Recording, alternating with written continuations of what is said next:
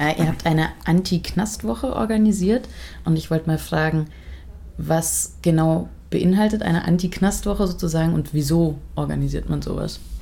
Ja, wir möchten uns äh, kritisch dem Thema Gefängnis in unserer Gesellschaft annehmen und ähm, haben halt verschiedene Perspektiven uns überlegt, die wir spannend fänden äh, anzuschauen und genau, es wird halt verschiedene Veranstaltungen in Freiburg geben in den kommenden Tagen.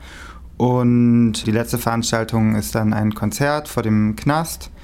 Und die Hauptmotivation ist für uns ja, ein Augenmerk auf Gefängnisse und die Menschen da drin zu lenken und einfach nochmal zu hinterfragen, Gefängnis, was ist das, brauchen wir das? Und äh, was verbinden wir eigentlich damit? Was habt ihr denn für spezielle Themenpunkte jetzt äh, hervorgehoben in eurem Programm? Also ähm, es gab jetzt gerade eben den Workshop äh, der feministischen Perspektive auf äh, die Knastkritik und am Freitag wird es einen antikapitalistischen oder eine materialistische äh, Analyse von Gefängnissen in der Gesellschaft geben.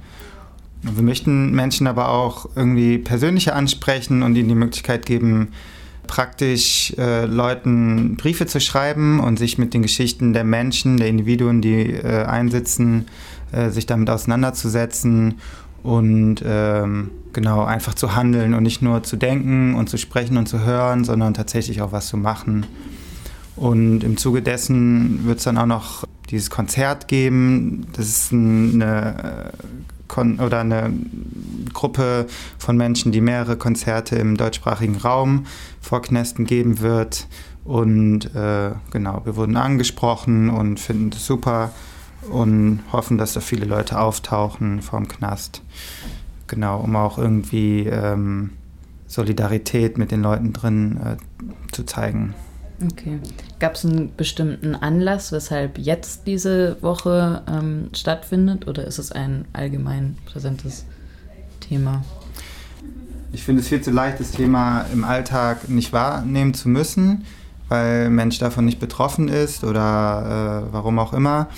Und gerade kritische Menschen oder aus einer linken Perspektive finde ich es super wichtig, halt auch Dinge anzusprechen, die halt nicht so sichtbar sind. Ja. Ihr wollt also einem Thema eine Plattform bieten, das sonst nicht sonderlich öffentlich wirksam ist oder das vor allem auch auf eine tiefere Systemkritik vielleicht irgendwie anspricht. Genau, ich glaube, viele Leute, wenn sie an Gefängnis oder an Knast denken, haben sehr negative Bilder und äh, verurteilen Menschen, die im Gefängnis waren, ziemlich schnell aufgrund von Straftaten und so weiter. Ähm, das ist eine Perspektive, eine sehr einfache Perspektive, aber genau, es ist auch immer wieder spannend zu hinterfragen, warum äh, passieren Straftaten, äh, liegt es vielleicht auch an unserer Gesellschaft, an den Regeln, die von einigen wenigen entworfen werden und ja, eine allgemeine Systemkritik ohne Kritik äh, der Knäste funktioniert nicht. Und äh, genau, deswegen ist es ein essentieller Teil ähm, einer kritischen Perspektive auf unsere Gesellschaft. Okay, und jetzt noch zu den Veranstaltungen. Die sind alle meist äh, solidarisch entwickelt worden. Also die, es gibt keine, keinen Eintrittspreis sozusagen. Und dann gibt es noch die Soli-Party am Wochenende. Wohin fließt denn diese, der Soli-Beitrag? Mhm. Ähm, Genau, also es ist äh, für uns total wichtig, dass alle Menschen kommen können, die Lust haben. Deswegen sind die Veranstaltungen umsonst und äh, das bisschen Geld, was wir hoffentlich bei der Soli-Party rausbekommen, wird hauptsächlich äh, für die Fahrtkosten der ähm, Musizierenden ähm, dafür aufkommen.